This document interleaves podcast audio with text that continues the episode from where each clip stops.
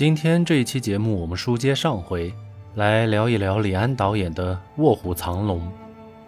其实从电影上映的时间来看的话，李安导演的《卧虎藏龙》要比《英雄》早了足足一年，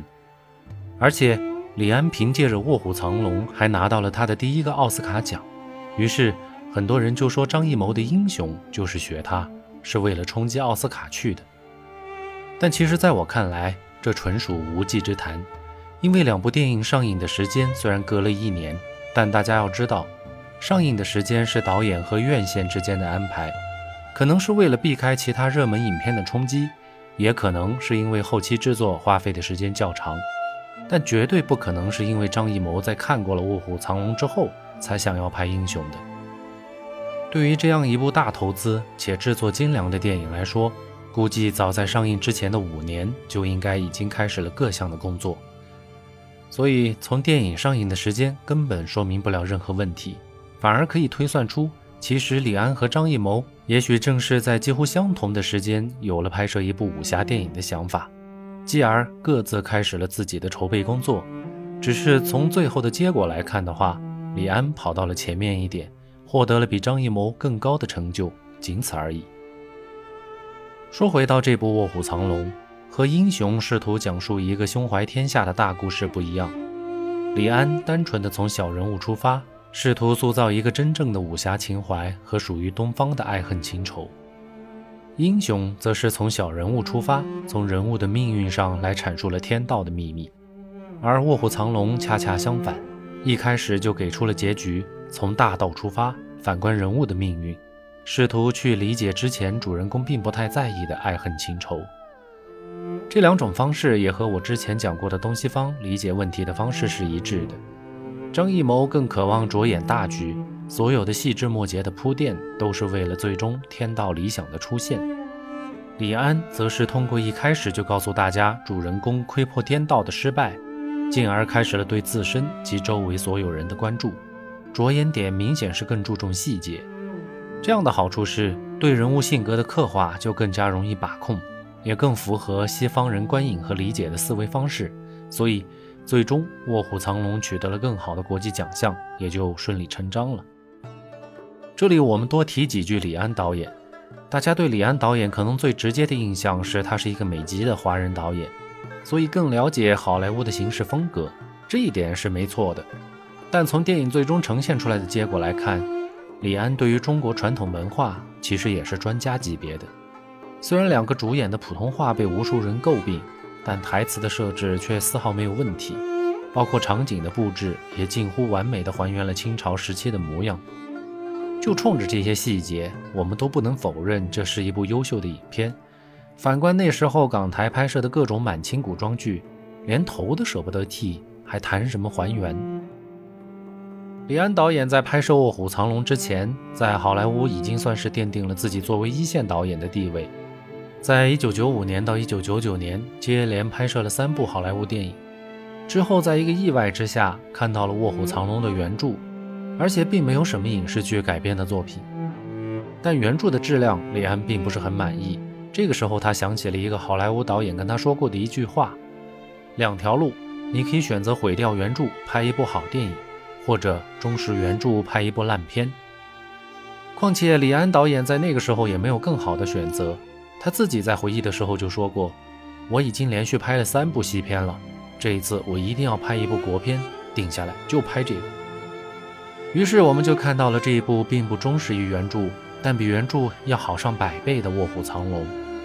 从这一点上，我们看到了李安导演的执着，也看到了剧组变废为宝的勇气。从此之后，李安导演更是坚定了自己的风格。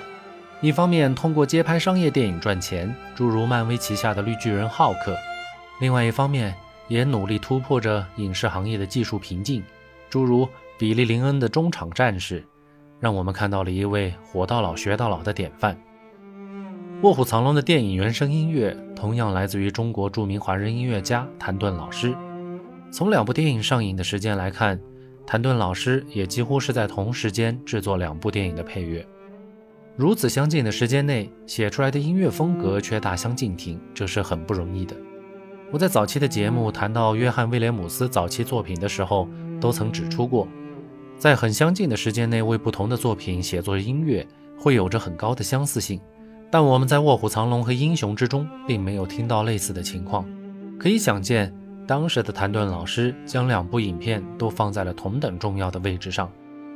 我们在《英雄》之中听到的是苍凉和悲壮，那么在《卧虎藏龙》之中，又将领略到什么样的风格和情怀呢？下面我们就开始今天的原声音乐之旅吧。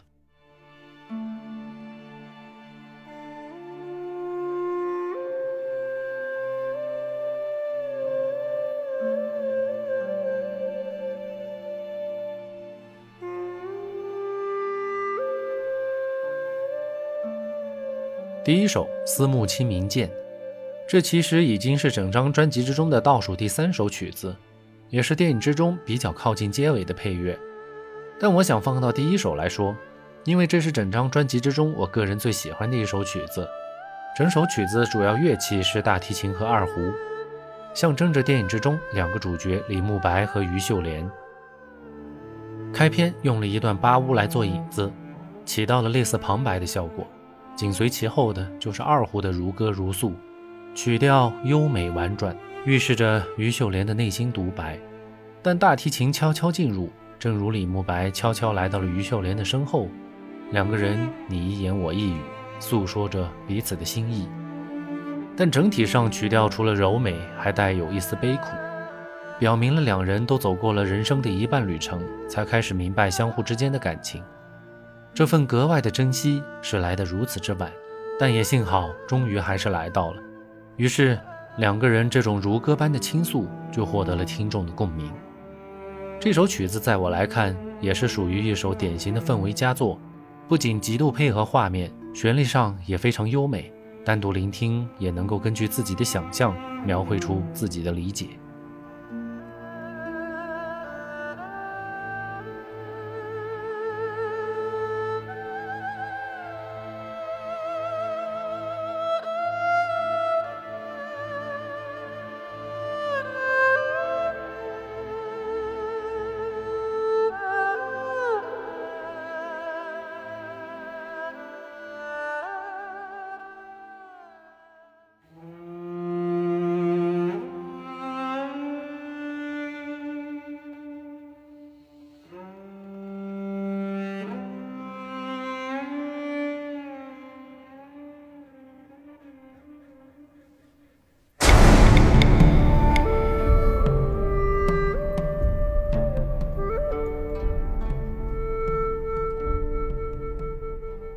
第二首《卧虎藏龙》，专辑的第一首作品，也是电影的开篇音乐，